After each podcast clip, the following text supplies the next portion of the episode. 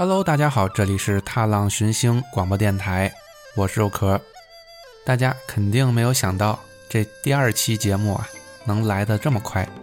当然呢，也是因为我明天呢才开学，这两天在家可能啊、相对来讲比较轻松，所以啊、有时间我们就把这第二期节目录了。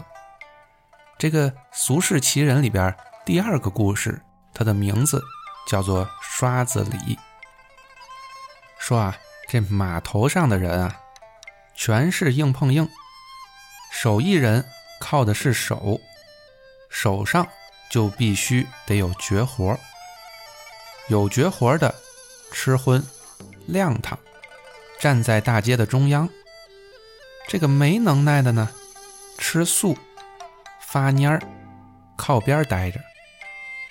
这一套呀，可不是谁家定的，它地地道道的是码头上的一种活法。自来唱大戏的，都讲究闯天津的码头。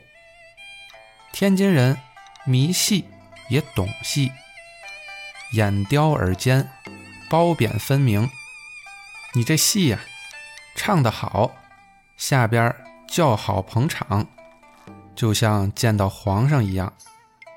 不少名角呢，便打天津唱红唱紫。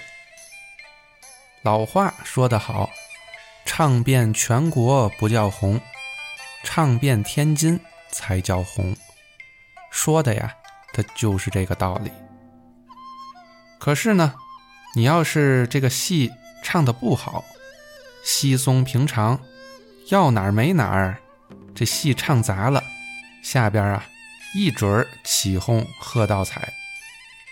弄不好这茶碗扔上去，茶叶沫子沾得满戏袍和胡须上都是。天下看戏，哪儿也没有天津道好叫的厉害。您别说不好，这一来啊，也就练出不少能人来。各行各业。全有几个本领齐天的活神仙。这个刻砖刘、泥人张、风筝卫、机器王，还有我们今天要讲的这个刷子李等等。天津人呢，好把这种人的姓和他们拿手擅长的行当连在一起称呼，叫长了，名字反而没人知道。只有这一个绰号，在码头上当当响和响当当。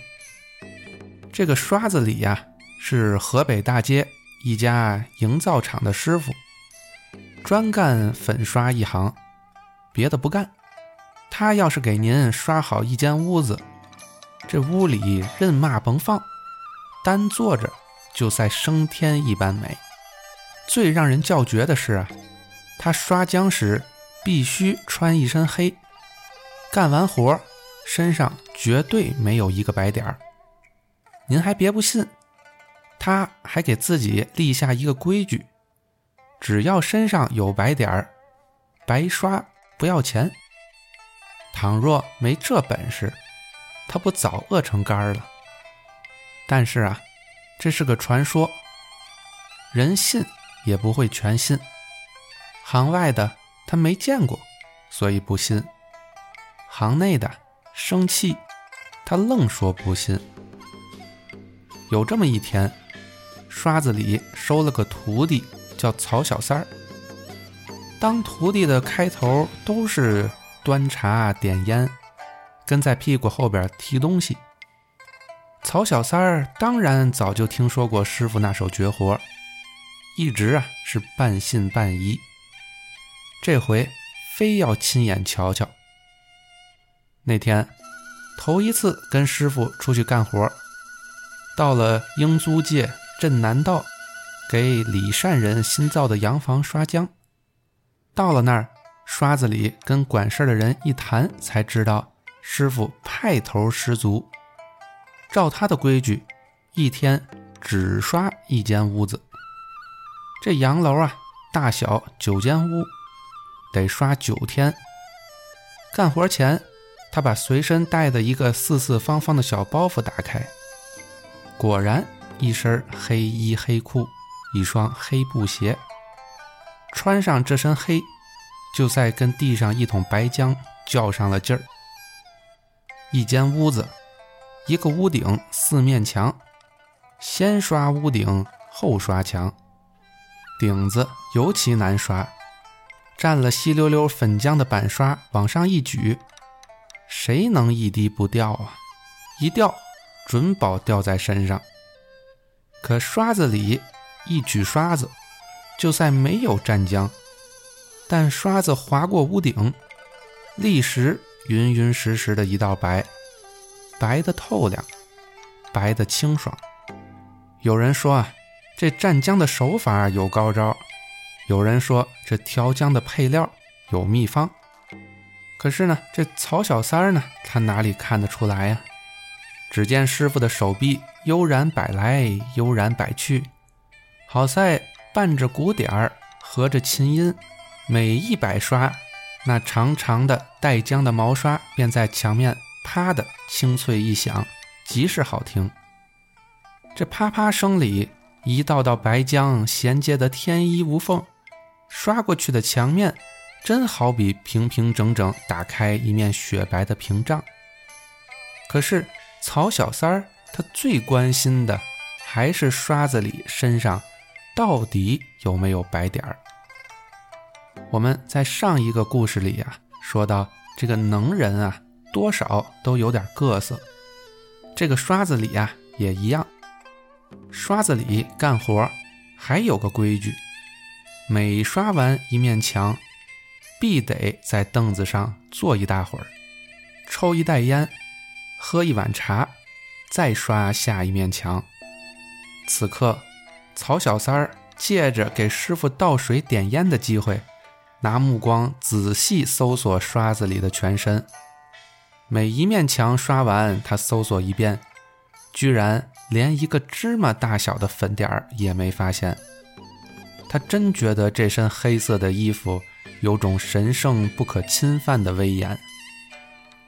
可是，当刷子里刷完最后一面墙，坐下来。曹小三给他点烟时，竟然瞧见刷子里裤子上出现了一个白点儿。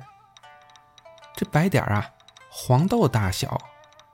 要知道，这黑中白比白中黑更扎眼。完了，师傅露馅了，不是神仙。往日传说中那如山般的形象轰然倒去。但他怕师傅难堪，不敢说，也不敢看，可忍不住还要扫一眼。这时候，刷子里忽然朝他说话：“小三儿，你瞧见我裤子上的白点了吧？你以为师傅的能耐有假，名气有诈是吧？傻小子，你再细瞧瞧吧。”说着。刷子里手指捏着裤子，轻轻往上一提，那白点儿即刻没了。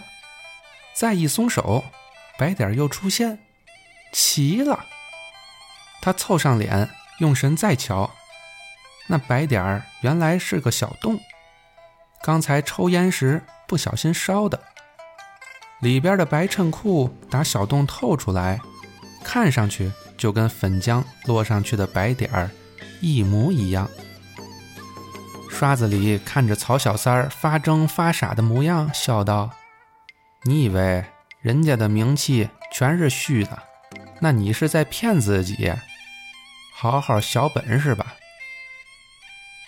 曹小三儿学徒头一天，见到、听到、学到的，恐怕别人一辈子也未准明白呢。